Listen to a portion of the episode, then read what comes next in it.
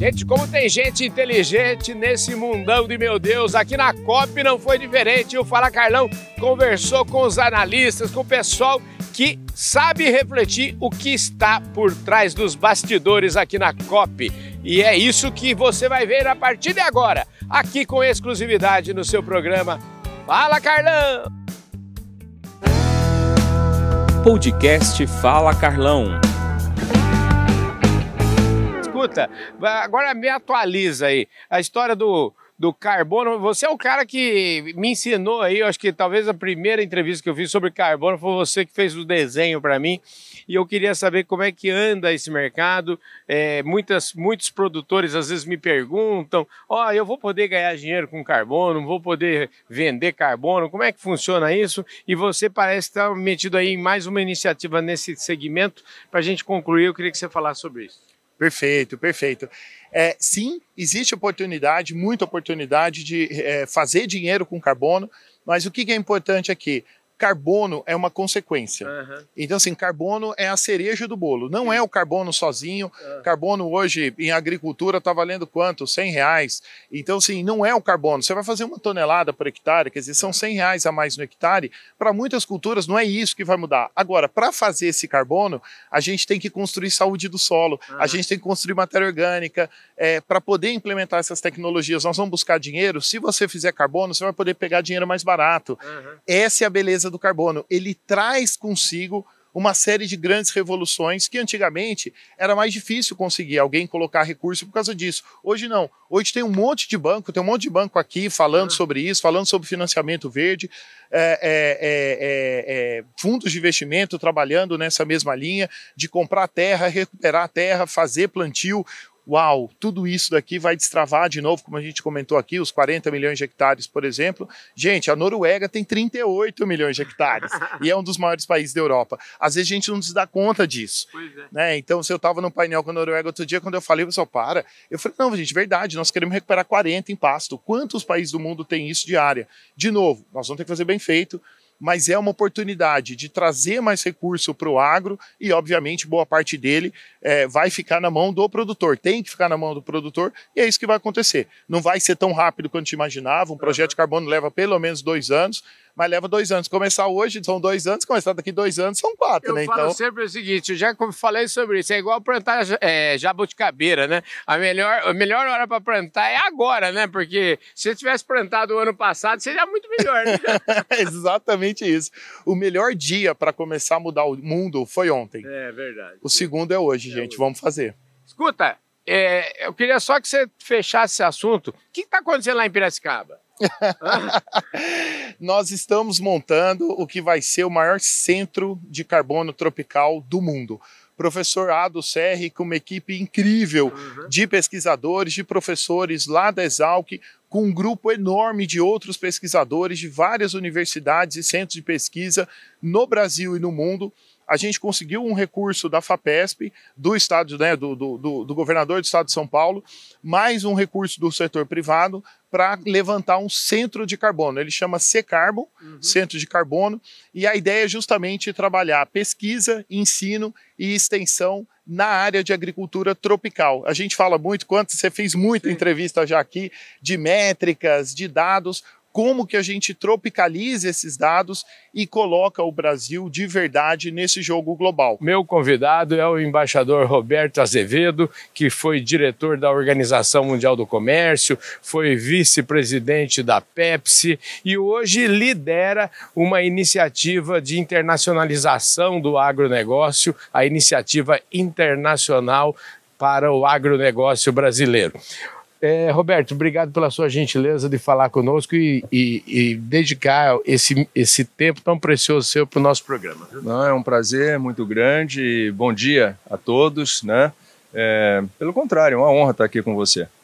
É, eu queria começar este tema um pouco diferente. Eu, eu, às vezes falo um pouco mais das pessoas nesse, nesse programa, mas eu queria começar um pouco diferente. Há três meses atrás eu, eu tive a, a oportunidade de gravar uma entrevista contigo lá em São Paulo, na Fiesp, ali no mês de agosto, e, e você é, chamou atenção na entrevista de que o Brasil será no futuro, ou poderá ser no futuro, a Arábia Saudita da energia renovável. Esse tema, é, eu conversei essa semana aqui com o presidente da Petrobras e também conversei com o ministro de Minas e Energia, e em ambos os casos eu citei essa sua colocação, dizendo até que ah, no começo aqui da COP o próprio presidente Lula tinha feito, eu, vamos dizer, tinha pego emprestado a sua declaração para também falar a mesma coisa. Eu queria começar a nossa conversa por aí. Como é que o Brasil será, ou na sua visão, o que, que nós precisamos fazer para efetivamente passar isso é, é, deixar de ser uma frase sua para ser uma realidade? É, eu acho que o que é inegável, né, Galão, é que o potencial está aí. Né? O potencial de ser efetivamente uma Arábia Saudita da energia renovável, eu acho que basta olhar para o Brasil, ver, ver a, a nossa capacidade, a nossa cobertura verde, né, ver a, a limpeza da nossa matriz elétrica, por exemplo, e se dar conta de que nós podemos fazer muito mais do que fazemos e dar uma contribuição muito especial é, e muito significativa na transição para a economia verde, não apenas do Brasil, global. Uhum. Porque muito do que a gente pode fazer no Brasil, eventualmente, será exportado como um modelo né, de é, negócio, um modelo de é, formulação de políticas né, e, e, até de inovação tecnológica, quem sabe, né, vamos, vamos ambicionar tudo isso. Né? É, então, o potencial não resta a menor dúvida, portanto, não me surpreende que o próprio presidente tenha dito coisas parecidas, é, porque isso é uma realidade incontestável. Agora, potencial é uma coisa, né? transformar isso em realidade é outra. Né? E, e a realidade é que, para que essa transformação aconteça, muitas peças têm que se encaixar direitinho. Né? Essa transição ela não, vai ser, não vai acontecer sem custos. Né? haverá que ter investimentos, haverá que ter dedicação, é, haverá que ter um convencimento do setor produtivo de que esse é o caminho, né? E isso não vai acontecer espontaneamente. Não é porque as pessoas têm um bom coração, estão preocupadas com o planeta, que elas vão investir e até reduzir a sua competitividade, a sua competitividade comparado com o seu é, concorrente, né? é, apenas em benefício do planeta e da sociedade. Eu acho que haverá que ter estímulos, haverá que ter um incentivo para que essa produção nossa caminhe nessa direção. E isso vai depender de muitas coisas, inclusive é, políticas públicas que sejam adequadas.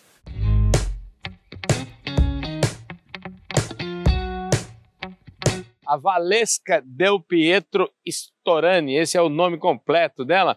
Ela me achou aqui, ela me achou no, no, link, no LinkedIn, no Instagram, sei lá onde ela me achou, e eu decidi conversar com ela. Ela é especialista em cidades inteligentes. Olha que coisa mais legal, uma conversa top que nós vamos ter aqui. Obrigado, viu, Valesca? Eu que agradeço, Carlão, por aceitar conversar um pouquinho comigo. Imagina. A galera do Brasil falando, Valesca, você tem que encontrar o Carlão aí. Eu falei, mas então vamos encontrar o Carlão. Fala, Carlão. Você é boa de faro, você me encontrou rapidinho, né, Valesca? Você viu? É, a gente encontra muitos brasileiros brasileiros aqui, viu, gente? Os brasileiros são referência aqui. Fala aí, Carlão. Show de bola. A Valesca, ela é de. Eu não sei se você é, mas ela já foi secretária de Meio Ambiente lá em São Pedro, que nem chama, nem tem esse cargo pomposo, porque é, é cidade pequena. Cidade né? pequena. Eu fui coordenadora do meio ambiente lá, foi quando eu comecei minha jornada uhum. de planejamento urbano, essa, essa a, a, a paixão pela gestão pública começou lá. Olha que legal, gente. E ela é agrônoma, formada lá na UFSCar, na Universidade Federal de São Carlos. E escuta, me conta um pouquinho dessa jornada. Como é que a agrônoma foi parar na cidade? Como é que é isso? É, a gente faz parte da cidade, Carlão. O campo é o complemento da cidade. E é importante a gente trazer essa visão, porque as pessoas falam, acham que quando a gente fala de cidade inteligente é só a área urbana. E não é, é o município como um todo. Uhum. É o rural e o urbano. Porque Entendi. muitas das nossas cidades, principalmente as pequenas, que são a maioria do Brasil, é elas são dependentes economicamente do campo. Então é importante a gente mostrar que o campo é o complemento da cidade e não dá para olhar para um lado só. E aí é o seguinte, o mais legal é que esse caboclo é requisitado aqui. Minha querida amiga Renata Marão estava aqui, é, ele já ia fazer entrevista com ela. Agora, ela gentilmente cedeu dois minutos aqui da presença do Marcelo para falar que não fala Carlão. Então vamos ser jogo rápido, Marcelo. Você tá bom, cara? Tudo bom, Carlão. Cansado, depois de duas semanas Pois aqui é. com um trabalho realmente intenso. E nós viemos juntos, viu? O Marcelo foi daquele que perdeu aquele avião que não saiu lá de São Paulo. Nós tava juntos, né, Marcelo? Exatamente. Escuta, vamos direto ao ponto. Você é um homem participando de negociação aí. O que que avançou alguma coisa? Não avançamos nada. Sempre tem avanço, Carlão. É, Aham. a gente tem que entender que aqui na COP a gente não sai com decisões assim que você vai para o campo no outro dia e aplica. Sim. O que a gente desenha aqui é o framework, são os limites. Aham. Imagina assim, as linhas do campo e as regras. Entendi. Aí ali dentro do, do campo, cada país vai jogar o seu jogo. entendi. Cada país vai colocar isso nas suas NDCs, nos seus compromissos, etc., mas respeitando essa- essas grandes linhas. Isso é fundamental, Aham, porque se a gente não tiver essa coordenação, cada um vai fazer o que quer. entendi. E quem tiver mais força, puxa para o lado que quer.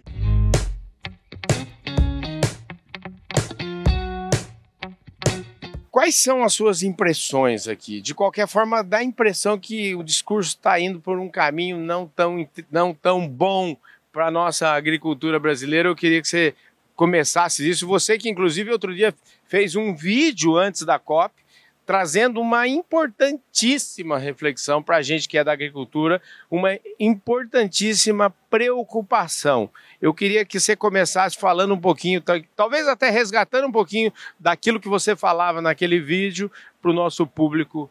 Obrigado pela sua gentileza. A palavra é sua, viu? Uma honra, Carlão. Sempre um prazer falar com você Aham. e com todos aqueles que te acompanham, né? Como eu mesmo. Obrigado. Mas, Carlão, está acontecendo nessa COP é um fenômeno muito particular, Aham. na minha impressão. Nós sabemos que o principal problema e a principal causa Uhum. das mudanças do clima, historicamente, a ciência é muito clara em relação a isso, Uhum. são as emissões provenientes do setor de energia. Em particular, utilizando como fonte o petróleo e o carvão. Então, historicamente, a COP é um momento em que o mundo se reúne para tentar discutir e encontrar soluções para este impasse. Uhum. Nesta COP está acontecendo uma mudança, uma reorientação do que parece ser o foco prioritário das conversas e das negociações, em que a energia passa a ser vista como um entre muitos outros desafios, talvez não o principal, porque é muito caro, muito difícil, demora para as inovações gerarem resultado, Uhum. e no seu lugar, como eixo central das negociações, entram os chamados food systems, agricultura. Uhum. Então, esta é a COP em que a agricultura passou a ser tratada como um eixo prioritário das negociações. Aliás, Carlão, a gente acompanha aqui e sabe que tem um conjunto de painéis nesse evento super moderno Uhum. que mostram como os países estão assinando declarações que são apresentadas pela presidência da COP sobre diversos temas. Uma dessas declarações é sobre a mudança na matriz energética e o fomento às renováveis. Uhum. E uma outra declaração é sobre a mudança no sistema de produção de alimentos.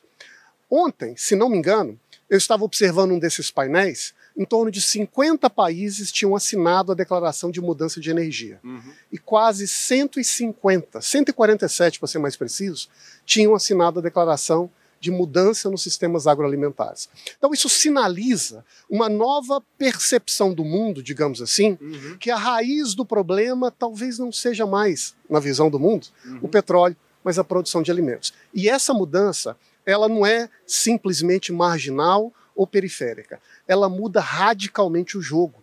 Porque quem é responsável pelas emissões prioritárias da energia suja são os países ricos, que utilizam e utilizaram essa energia para sua industrialização, para o seu desenvolvimento ao longo de 200 anos.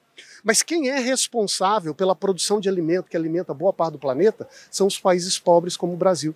Então, quando se muda o eixo de batalha, também se muda quem é que deve pagar a conta pela transição verde que o mundo vai passar. Mais um Fala Carlão daqueles da prateleira lá de cima, da mais alta das prateleiras. Como eu brinco sempre, viu, Daniel? Conversar com você, mais prateleira de cima, simplesmente impossível.